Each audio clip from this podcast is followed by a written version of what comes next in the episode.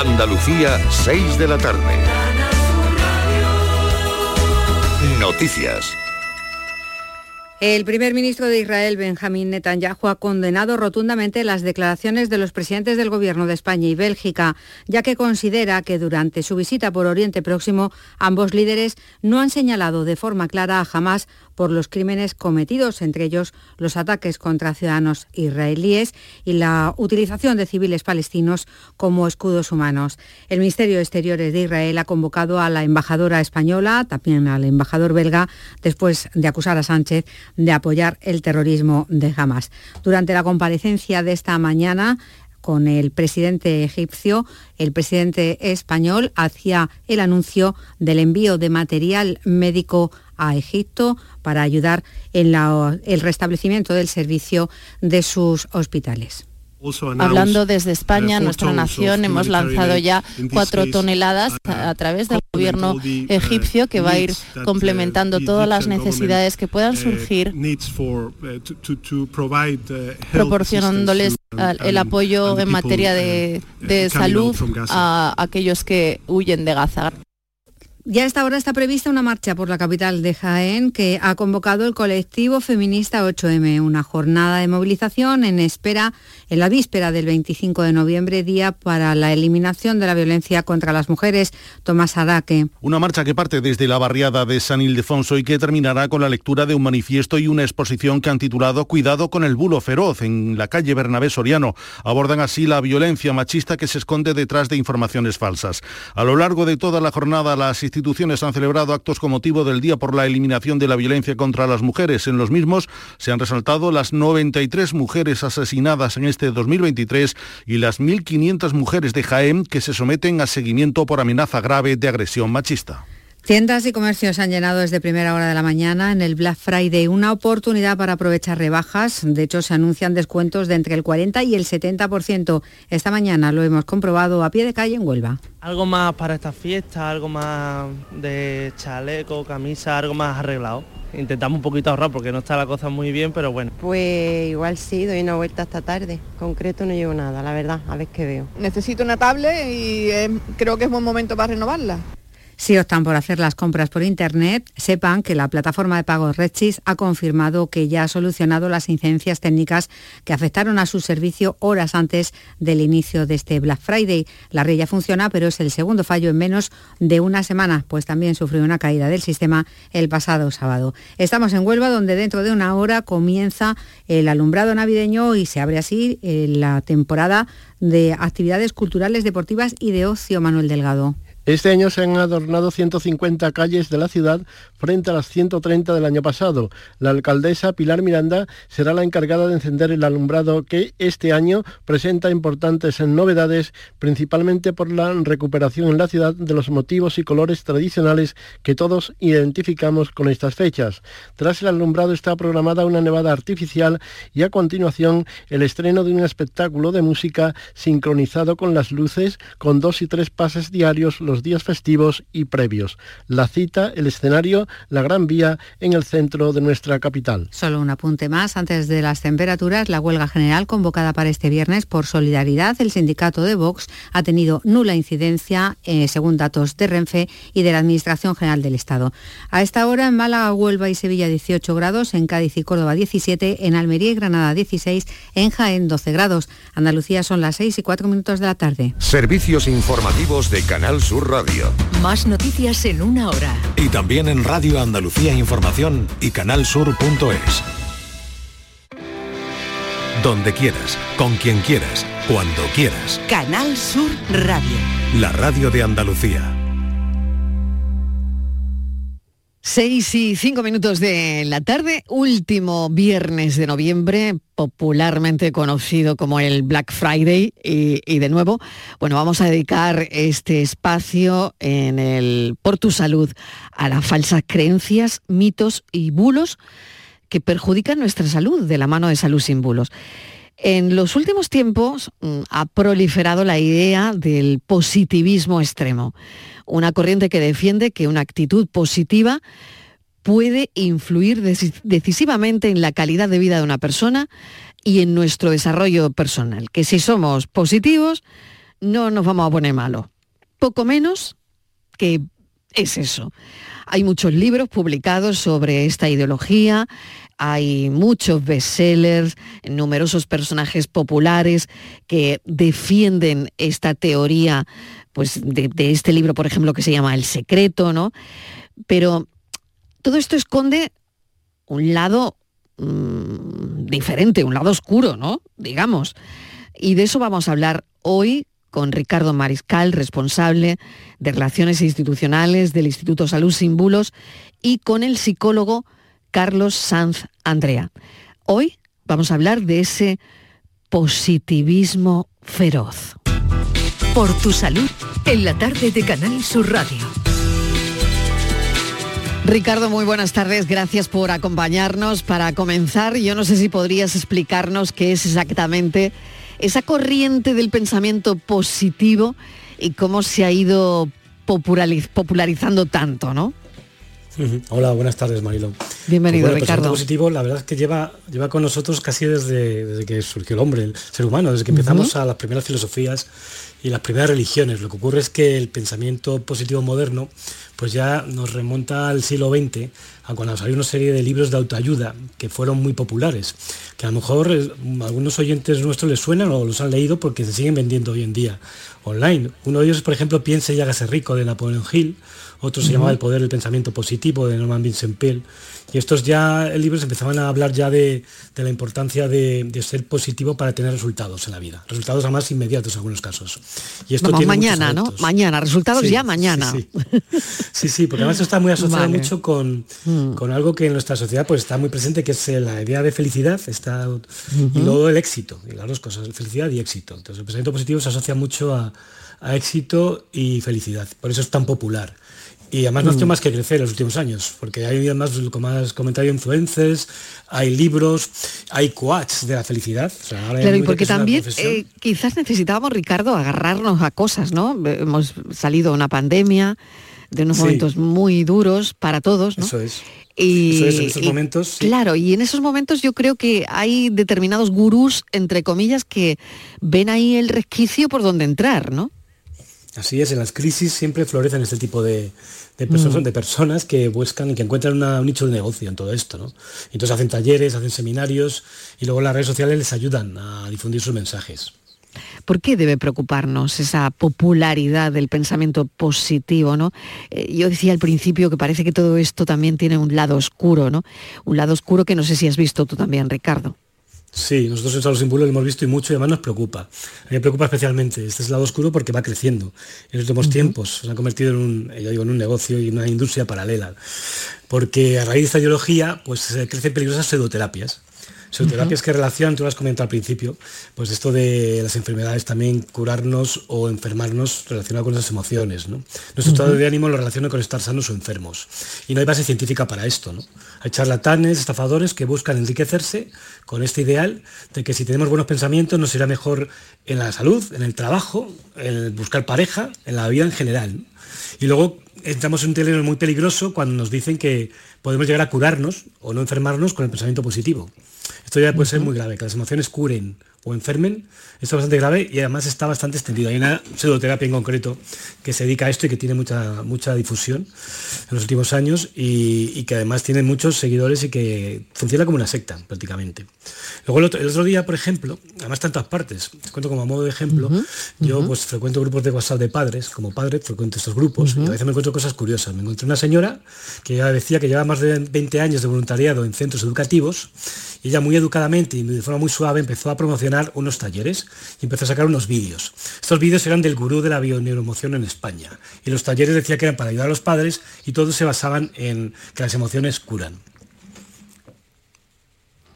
Pues tremendo, precisamente desde Salud Sin eh, habéis hecho un informe porque las emociones no curan. Mm, yo creo que ese sería el, titular de la tarde, ¿no? Y desde Salud Sin Bulos hicisteis un informe el año pasado con Carlos Sanandrea y con el experto en sectas Luis Santa María del Río sobre precisamente el peligro que escondían eh, determinados retiros vacacionales en el que destacaban una técnica llamada bioneuroemoción y sus derivados, ¿no? O sea, que no se queda solo en la bio-neuroemoción, sino también en todo lo que tiene todo esto alrededor, ¿no? Em, ¿Sacasteis alguna conclusión, algo en claro, Ricardo?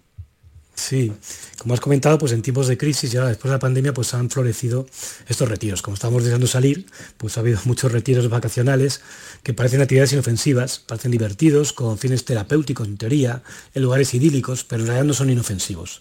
Utilizan justamente el reclamo del pensamiento positivo para captar adeptos que luego se convierten en víctimas. Buscan además personas enfermas o vulnerables. Y en este informe precisamente alertábamos de las pseudoterapias que esconden eh, un protagonismo especial la bioneuroemoción, que esconden la bioneuroemoción y hay bastantes retiros que esconden esto. Y lo que concluimos al realizar el informe es que la bioneuromoción está en, muchos retiros vacacionales que analizamos y además que es una de las principales tesis de, de esta pseudoterapia, sin ninguna evidencia científica, como digo, es que las enfermedades graves se originarían a partir de un shock emocional y que la reacción de la enfermedad, estar enfermo, sería la respuesta del cuerpo para sanarse. Entonces esto anula un poco toda la función médica, el tratamiento médico y demás, porque supone que todo es un poco espontáneo. Vamos a mm, saludar a Carlos Sanz, Andrea, para hablar de todo esto, de las repercusiones emocionales del pensamiento positivo, de su evidencia o falta de ella. Eh, Carlos es psicólogo y colaborador de la Redune. Carlos Sanz, Andrea, bienvenido. Gracias por acompañarnos. Hola Marila, buenas tardes. Bueno, desde tu experiencia, ¿cómo explicas el éxito de este pensamiento positivo? Y nos gustaría, mira, hoy salir de dudas. ¿Qué evidencia científica hay sobre los beneficios de que mm, todo es positivo y todos son arcoíris de colores? Vamos a ver, los, seres humanos en sí mismos eh, jugamos, tenemos, lo decía Daniel Kahneman, tenemos muchos sesgos, ¿vale? Uno de ellos, eh, que yo creo que es el más peligroso que explica todo esto, es el famoso sesgo de confirmación. Eso implica que eh, las historias que vamos a contar, que ha dicho Ricardo, los libros que se trasladan en un bestseller, ahora me estoy acordando, por ejemplo, acordados de Víctor Frank, ¿verdad? El hombre en busca de sentido, ese médico que estaba en un campo de... Exacto.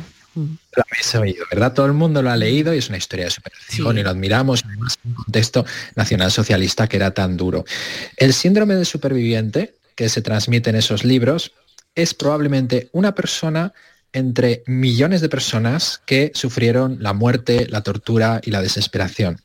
¿Qué es lo que hace un motivador, un coach, una persona que quiera escribir un libro de autoayuda de éxito? Recurrir exactamente a ese superviviente. Y el sesgo de confirmación que tenemos los seres humanos, que implica que lo que nos funciona, y ahí voy, a mí me funcionismo, eh, creemos que lo que nos funciona a nosotros es un principio general que tiene que funcionarle a todo el mundo, ¿no? Y algún iluminado escribe un libro, hace un taller, eh, monta un grupito, etcétera, etcétera. Entonces son nuestros sesgos mentales a los que estamos predispuestos los que explican que muchas veces o cada cierto tiempo en cada época aparezca este tipo de gente diciendo que ha encontrado la solución, que ha encontrado la fórmula. Y paradójicamente lo que sucede realmente es que estas personas al final te sientes, eh, es decir, la gente normal se siente presionada, porque parece que tengamos que poner constantemente la sonrisa positiva, que tengamos que mantener esa actitud si queremos conseguir el éxito que ellos tienen y que ellos nos venden. Es muy peligroso porque ahora actualmente no solo está viniendo el tema de, las enfermedades, como ha dicho Ricardo, sino que últimamente está muy de moda en temas eh, cripto, en temas de inversiones financieras también. Yo lo he oído con enfermedades ¿eh? Eh, y, muchas veces cuando te encuentras en una entrevista de ese tipo, claro, tienes que, tienes que frenarlo, ¿no? Por sentido común y por no dar un mensaje que no es el correcto, ¿no? Pero es verdad que hay personas a las que he entrevistado em, que te han llegado a decir, pues que, claro, que estaban pasando por un procedimiento oncológico porque habían tenido mm, una vida muy dura, ¿no? Entonces, este es el peligro probablemente. ¿no? La culpa, ahí está la culpa, que es peor. Encima culpabilizan al paciente. Mm, claro. Mm. ¿Cómo lo veis? Tened en cuenta una cosa, o sea, los seres humanos eh, nos gusta que haya una atribución, una explicación, buscamos explicación a todo, ¿no? Entonces aquí están eh, el tema, voy a poner un ejemplo muy claro, el cáncer. ¿De acuerdo? Eh, nosotros se nos malinterpreta a veces porque parece que, lo que queramos decir a la gente es que no esté positivo ni motivado, ni trate de luchar contra un proceso de cáncer, y no es eso. Por supuesto que es, que es positivo que tú estés eh, motivado a la hora de empezar un tratamiento de quimioterapia o lo que sea. No, no somos así, no somos eh, los psicólogos del pesimismo ni nada de eso. Lo que criticamos, y que es una experiencia que, la, reflejaba Barbara Harrenreich en su famoso libro Sonríe o muere, es el vocabulario. Eso se ha transmitido en un vocabulario en que los grupos era un rollo tipo luchar o morir. Y entonces, ¿qué pasa con las personas que no superaban su cáncer? Perdían de algún modo.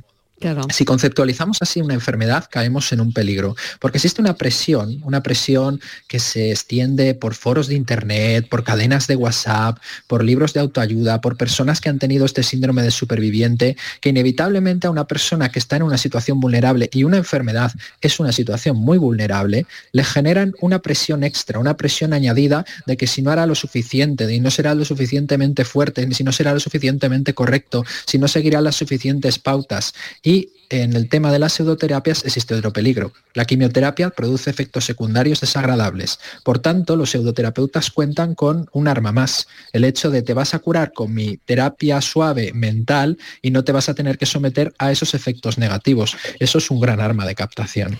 Qué peligro, de verdad, qué peligro solo oírlo, ¿no? Ricardo, ¿tienes alguna cuestión? Em, sí, respecto al cáncer que has comentado, Carlos, sí. Pues precisamente ahora nuestro compañero Carlos Mateos de Source Impulse está participando en un, congreso de pacientes de cáncer y hablando de este tema y hablando de que se sabe que tenemos de positiva ayuda al sistema inmune. se llama esto, si no me equivoco, psiconeuroinmunología. Y muchos gurús se basan en esto. Pero de ahí a que la causa de todas las enfermedades sea mental y que podemos curarnos, pues hay mucha diferencia. ¿Qué opinas sobre esto, Carlos? Lo que tiene mucha importancia, es decir, la motivación, mucha gente cree que la motivación consiste en discursos positivos, en mantener la sonrisa, etcétera, etcétera. Pero lo que tiene mucha importancia aquí es el tema de que esa actitud positiva tú la consigues más bien si consigues establecer ciertas rutinas para mantenerte. El hecho de que tú te permitas llorar, te permitas estar enfadado, te permitas estar triste debido a la situación que estás pasando, es lo más normal del mundo y no nos tiene que, inhibir de, expresar esas emociones ningún influencer, ningún libro de autoayuda o ningún gurú que nos cuente unas historias. Y hay estudios, metaanálisis, que por cierto el metaanálisis es de algún modo eh, el, análisis sobre los análisis, es decir, la máxima figura de investigación es un metaanálisis. Y en esos metaanálisis se ha comprobado que no, que no hay absolutamente ninguna relación entre una persona que pasa un proceso, por ejemplo, de quimioterapia con pensamientos positivos y con pensamientos negativos. ¿Cuál es el peligro real? El peligro real, yo pongo el ejemplo de siempre, es como fumar.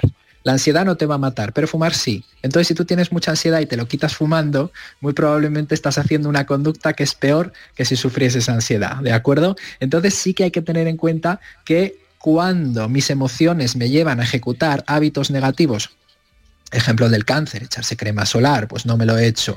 Eh, comer mal o comer bien, hacer ejercicio o no hacer ejercicio. Cuando mis emociones empiezan a influir a mis conductas y me hacen tener hábitos negativos, van a repercutir en la salud. Pero de ahí a que el pensamiento se transforme automáticamente en una reacción o en una enfermedad, es un trecho.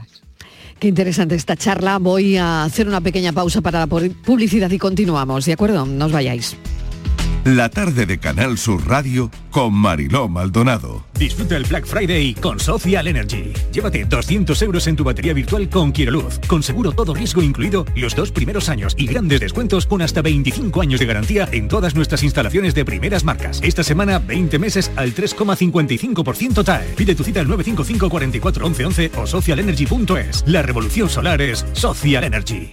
Descubre con gente de Andalucía los mejores productos y sabores de la provincia de Sevilla, con las ferias del pan, el aceite, la aceituna y los productos ecológicos. Este sábado estaremos nuevamente en el patio de la Diputación de Sevilla para que conozcas productos muy solicitados y de primerísima calidad. Gente de Andalucía. Este sábado desde las 11 de la mañana en las ferias del pan, el aceite, la aceituna y los productos ecológicos con el patrocinio de ProDetour, Diputación de Sevilla. Es época de propósitos y la salud de tus piernas es importante. Ahora en Baricentro puedes ahorrar un 25% en tu tratamiento de varices sin cirugía. Únete a más de 45.000 pacientes satisfechos en toda España. Llama al 912 77 88 99 y cuida tus piernas con Baricentro. Líderes en salud vascular. La Navidad comienza con la primera logroñesa. El mazapán de siempre, artesano, tradicional. Mazapán de Montoro, bombón de mazapán, turrón blando o torta imperial. 70 años de historia compartiendo contigo lo mejor de la Navidad. Mazapanes de Montoro, la logroñesa. La Navidad en tu mesa. Escuchas Canal Sur Radio, la radio de Andalucía. Centro de Implantología Oral de Sevilla, CIOS, campaña especial 36 aniversario. Implante, pilar y corona, solo 600 euros. Llame al 954 22 22 60 o visite la web ciosevilla.es. Estamos en Virgen de Luján 26, Sevilla. Recuerde, solo 600 euros.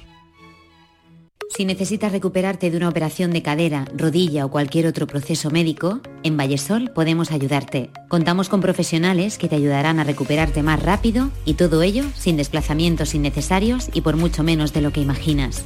Infórmate en el 924 24 25 o en vallesol.es. Vallesol, te cuidamos diferente porque eres único. ¿Necesitas alquilar un coche o furgoneta? Descubre Concerrent, el alquiler de vehículos 100% digital de Grupo Concesur. Turismos de todos los tamaños, furgonetas de hasta 9 plazas, furgonetas de carga e incluso furgonetas camper. Todo al mejor precio y en solo 3 clics desde tu móvil. Te esperamos en concerrent.com o en nuestra app Concerrent. Soy Andrea, capitana del equipo de fútbol de los Zunaute Club. En cuanto a las instalaciones deportivas, creo que han mejorado bastante y creo que es una buena base para poder hacer buenos entrenamientos y que todo el mundo se sienta a gusto. Cada día la Diputación de Sevilla trabaja con tu ayuntamiento para mejorar las instalaciones municipales en tu pueblo y tu ciudad. Diputación de Sevilla, cerca de ti. ¿Juega tu equipo? No dejes que el tráfico te meta ni un gol. Que la gran parada del partido de hoy sea la de Tusam. Deja el coche en el banquillo y ve el partido con Tusam. Tusam, el mejor refuerzo de la temporada para tu equipo. Tusam, Ayuntamiento de Sevilla. Canal Sur Radio. La tarde de Canal Sur Radio con Mariló Maldonado. 6 y 22 minutos de la tarde, los peligros del pensamiento positivo. Hemos querido poner el foco hoy en esto con Ricardo Mariscal, responsable de Relaciones Institucionales del Instituto Salud Sin Bulos, y nuestro invitado, que es Carlos Sanz Andrea, que es psicólogo. Bueno, estamos, hemos dejado la conversación en un punto muy, muy interesante porque bueno, estábamos hablando incluso de procedimientos oncológicos eh, y Carlos Sanz nos estaba comentando un poco pues lo que el pensamiento positivo tiene detrás de todo eso, ¿no? Y ya tiene bastante el paciente con todo lo que tiene para que encima tenga que sentirse culpable por creer que, claro, que, prácticamente se ha provocado la enfermedad por su actitud mental, ¿no? y un poco lo hemos dejado ahí, Carlos. Sí, sí, ese es el peligro. Bueno, ahora mismo, por ejemplo, los influencers, como está muy de moda el hecho de, por ejemplo, bueno, yo lo entiendo, hay personas que cogen su ánimo de las redes sociales, influencers que han padecido eh, procesos y que, bueno, pues al final se ha producido la muerte de estos influencers. Lo siento por si esto suena muy duro. Pero hay que pensar que cuando estas personas eh, se, han, se, han, beneficiado pues, del refuerzo, del apoyo, de la gente, les ha venido bien, y yo no critico eso, jamás criticaremos eso, como he dicho, pero eh, es importante que desde nuestros jóvenes, desde las redes sociales, se transmita también un mensaje de realismo, que por más que 100 millones, mil, mil, mil personas o 10.000 personas me animen y los likes me animen y trate de hacer muchas publicaciones diciendo que voy a luchar y vosotros me apoyéis, eso no significa ningún fracaso si al final la cosa es inevitable. Ricardo. Sí. Eh, además, Carlos, los ideólogos de este positivo extremo que lo podemos ver en muchos libros y vídeos, dicen que la enfermedad es una enseñanza que nos pone el universo y que por eso hay que estar agradecidos. ¿Qué les decimos a quienes ven los vídeos, estos vídeos y leen estos libros y se lo creen? ¿Qué les decimos? El mundo es, eh, la idea es que el mundo sería un salón de clases. Eh, yo no critico la idea de que aprendamos al revés, siempre digo que hay que recordar todo lo que nos sucede, pero para que no nos pase otra vez, porque esa es la idea que tenemos del aprendizaje. El problema, y, y esto ocurre en movimientos como la bio, es cuando absolutamente cualquier detalle se interpreta como una enseñanza. Esta gente empieza a notar poco a poco o a buscar indicios insignificantes a veces y se lo toma como mensajes literalmente del universo. Y entonces tenemos en los foros algunas discusiones absurdas y ridículas, en plan simbólicas del más nimio acontecimiento que les haya sucedido en su vida. Y eso es profundamente disfuncional. Hay dos cosas que son profundamente disfuncionales en psicología. Darle muchísima importancia a los hechos nimios que te ocurren pero también obsesionarse con que todo tiene un significado, ¿de acuerdo? Tanto el, total significado de todo como la ausencia total de significado, es decir, una depresión, son extremos patológicos que tenemos que evitar. Y todos los libros que vienen de la autoayuda y todo ese sentido defienden una idea profundamente distorsionada y peligrosa, que es la idea de que tú eres 100% responsable de todo lo que te sucede o de que nada de lo que ves significa nada, que está en el libro canalizado un, un curso de milagros en este caso. Ambas posiciones son peligrosas para cualquier enfoque y la persona está vulnerable, recordémoslo, es abiertamente eh, fácil sugestionarla en ese momento. Qué importante es todo esto eh, y qué importante es poner el foco desde mi punto de vista, porque es muy fácil dejarse atrapar y sobre todo porque, como bien decís, es que eh, la persona es vulnerable en ese momento y tiene que agarrarse a lo que sea. Y en ese lo que sea es donde entra todo esto. ¿no? Os voy a agradecer enormemente que hoy hayamos puesto este foco y para terminar, Carlos, fíjate, yo simplemente sé que eh, habría que ampliar más mm, pues el tiempo, ¿no? Y lo haremos en otro momento, pero se han multiplicado los casos de depresión, de suicidio en adolescentes que se atribuyen a que no se sienten identificados con esa imagen de felicidad en las redes, ¿no? Me queda un minuto, pero eh, me gustaría que acabáramos con esto. ¿no? Hmm. Sí, cuidado con la violencia porque hay una violencia oculta, soterrada detrás de todo esto. Sabrás, por supuesto, el tema de eh, la invasión de los filtros de Instagram, la idea de una idealización de la belleza, lo que nos están contando. Hay que tener especial cuidado porque nos están vendiendo vidas falsas y por más que muchas de nuestras generaciones ya sepan que es mentira, ellos no lo saben. Son gente nueva que no se ha enfrentado a esto y vienen casos absolutamente desgarradores de gente que se hace intervenciones eh, arriesgadas, cirugías estéticas o intenta alcanzar la independencia financiera haciendo uso extraño y peligroso del dinero. Hay que estar muy atento con esto porque no es felicidad, es, es una trampa. Es una trampa. Y en letras mayúsculas, Carlos Sanz, Andrea, psicólogo, que lo ha dicho pues muy clarito. Y Ricardo Mariscal, responsable de Relaciones Institucionales del Instituto Salud Sin Bulos. Gracias a los dos por este tiempo de radio. Muchas gracias, Milo. Gracias. En toda Andalucía. Canal Sur Radio. La radio de Andalucía. Y dentro del programa Destino Andalucía pasamos de la salud al turismo. Vamos a visitar el conocido Bosque de Cobre, un castañar en el Valle del Genal de Málaga, que en esta época del año se llena de colores otoñales, que está precioso y que es todo un placer para los sentidos. Hasta ahí nos lleva Eduardo Ramos. Buenas tardes, Eduardo, ¿qué tal? Bienvenido. Hola Mariló, ¿qué tal? Muy buenas. Es sin duda un rincón maravilloso en la serranía de Ronda, donde sumergirse en este paisaje otoñal en localidades como Parauta, Igualeja, Cartagima o Júzcar, entre otras, y con un atractivo muy especial. Una parte de esta ruta está esculpida como un bosque encantado lleno de duendes, de gnomos o de animales mitológicos. En Canal Sur Radio y Radio Andalucía Información, Destino Andalucía, con Eduardo Ramos. Conoce tu tierra, visita Andalucía. La Sierra de Aracena, el Barranco de Poqueira el Marquesado del Cenete o el Bosque de Cobre son algunos de los puntos en Andalucía donde en esta época del año y gracias a las distintas tonalidades que ofrecen las caducas hojas de los castaños, llenan nuestra tierra de colores únicos para nuestros ojos. Esta semana en Destino Andalucía vamos a visitar uno de ellos, el malagueño Bosque de Cobre, donde pasear gracias a la gran senda de Ronda cerca del cauce del Genal y del castañar que le da su nombre. De allí saltaremos hasta Motril para conocer su Museo de la Caña de Azúcar y concluiremos este viaje en Sevilla, donde en unos días comienza el Festival de Música Nocturama.